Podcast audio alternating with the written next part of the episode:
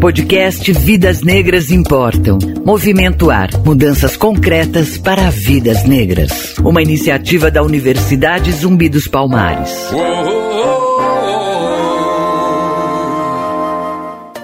A empresária e embaixadora do Movimento Ar, Luiz Helena Trajano, presidente do Conselho de Administração do Magazine Luiza, é a convidada deste episódio para falar sobre a experiência do programa de trainee do Magalu e a política da empresa de combate ao racismo. Dona Luísa, na sua opinião, o brasileiro, de modo geral, mesmo aqueles que se dizem antirracistas, sabem o que é de fato racismo estrutural? Eu estou deduzindo até por mim que até 4, 5 anos atrás eu não sabia. Então, nem que eu era e nem o que, que existia. Então, agora que eu tenho convivido mais com o programa de trainee, principalmente na primeira semana, eu entendi bastante que esse racismo estrutural existe, é uma questão de cultura e que precisa ser trabalhado no processo educativo. Eu nunca achei que eu era racista, até porque eu fui criada numa família que não discriminava o negro, né? Então, para mim, o que mais me chamou a atenção faz uns cinco anos, o Grupo Mulheres do Brasil tem um comitê de igualdade racial trabalha muito, é uma das primeiras causas que nós pegamos. Até que eu fui numa reunião que não tem só negro, tem negro e branco, tá? Aí quando eu cheguei lá, eu percebi uma moça que eu quero muito bem, não vou citar o nome, ela já tinha morado fora do Brasil, ela falava duas ou três línguas. Aí a gente estava discutindo família, como que as famílias criou, as famílias negras e tal. E aí ela falou, sabe, Luísa, se eu tiver um, happy hour na minha área do banco, se não falarem para mim, fulana, vão, eu não vou. Porque eu fui criada dizendo, isso não é para você, cuidado, você vai ser rejeitada. Naquela hora que me bateu, era racismo estrutural, tanto de um lado quanto do outro também, sabe? Eu acho que tem tanto do lado da gente como tem do lado do negro, né? Foi criado muito sofrido, quase 400 anos de escravidão. Eu até me emociono quando eu lembro desse momento.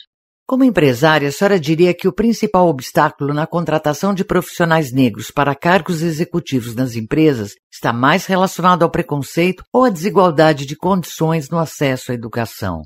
Acho que são dos dois lados. Primeiro, existe uma, uma questão de oportunidades, porque existe um desnível social muito grande, tá certo?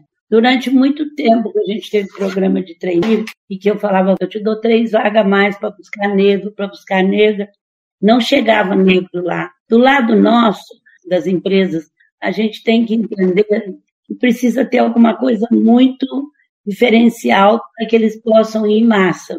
Então, no nosso programa de trainee, a gente só tirou a primeira porta de entrada, abaixou ela um pouquinho. O resto foi tudo igual, assim, a mesma empresa, as mesmas etapas e tal. Mas só da gente falar que o programa era para negro, que era verdade, falar que eles não precisavam ter inglês completo e que a gente ajudava a trazer dos lugares que for, porque a gente queria diversos estados. Apareceram 20 mil pessoas, porque eles sabiam que lá era uma coisa para eles, entendeu? A gente tem muito negro na empresa, gerente, regionais, muitas negras também com cargo, mas a gente nunca tinha negro na alta cúpula, que é a diretoria executiva, por isso que a gente lançou o programa do trainee, que é do trainee que sai diretores de alto nível. Na sua avaliação, quais são os ganhos para as empresas com a abertura de oportunidades para as populações mais discriminadas? O que eu tenho visto e o que eu tenho sentido no mercado de capital, no mercado maior, é que se você não tiver diversidade, se você não tiver propósito, se você não tiver sustentabilidade, a empresa vai valer menos na bolsa. Então, eu acho que hoje todo mundo está entrando muito bem nisso. E também, coisa tão triste e muito importante, e foi o oito minutos de enforcamento do George Floyd.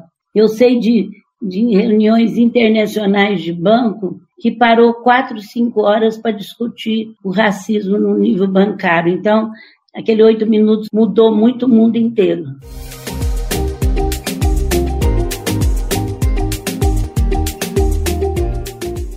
E como o racismo é combatido no Magazine Luiza? Quais são as principais diretrizes da empresa nessa área?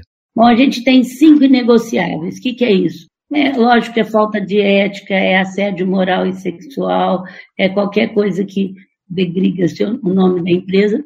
E um dos itens muito forte é qualquer tipo de discriminação que foi provada é mandada embora por justa causa. Nós não aceitamos. nenhum tipo de discriminação. Se você fizer, você vai ser mandado embora por justa causa. Todo mundo tem na ponta da língua, tem até no seu celular. E assim, que nós não temos idade para entrar nem para sair. É uma empresa, você pode ter 70 anos lá, como você pode começar a carreira de 45. Para finalizar, dona Luísa, o que essa experiência do projeto de trainee trouxe de aprendizado também para a sua empresa? O programa de trainee passou pelo processo natural, como todo ano, tá certo? E a última etapa, os cinco diretores executivos da companhia entrevista individualmente cada um. E por último é o Frederico, que é o CEO. O que aconteceu é que eles ficaram muito surpresos com o nível intelectual dos candidatos. Eles vieram de escolas estaduais e federais, na maioria dos lugares. Eles têm uma comunicação espetacular. E o Frederico ficou tão surpreso. Eles têm um nível de resiliência, de torcer pelo outro, que ele falou que estava emocionado, viveu o nível deles em todos os sentidos e o quanto que muitos estavam desempregados e, e quase todos ganhavam 50% do que mereciam. Então, é uma coisa que a sociedade tem que olhar mesmo. E eles têm competência, eles sabem fazer. Eu fico um, um período com eles de manhã, porque eles estão agora há três meses, agora não, que a loja física fechou, mas eles ficam em loja física sem poder ir para o escritório. Eu disse para eles, nós só temos um jogo, ganhar.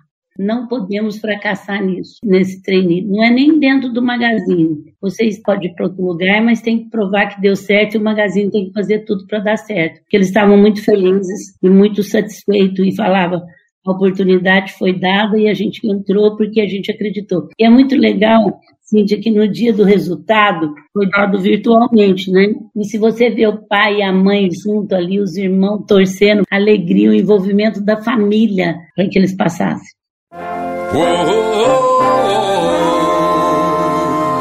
Você acabou de ouvir o podcast Vidas Negras Importam. Apresentação Cintia May. Movimento Ar. Faça parte dessa mudança.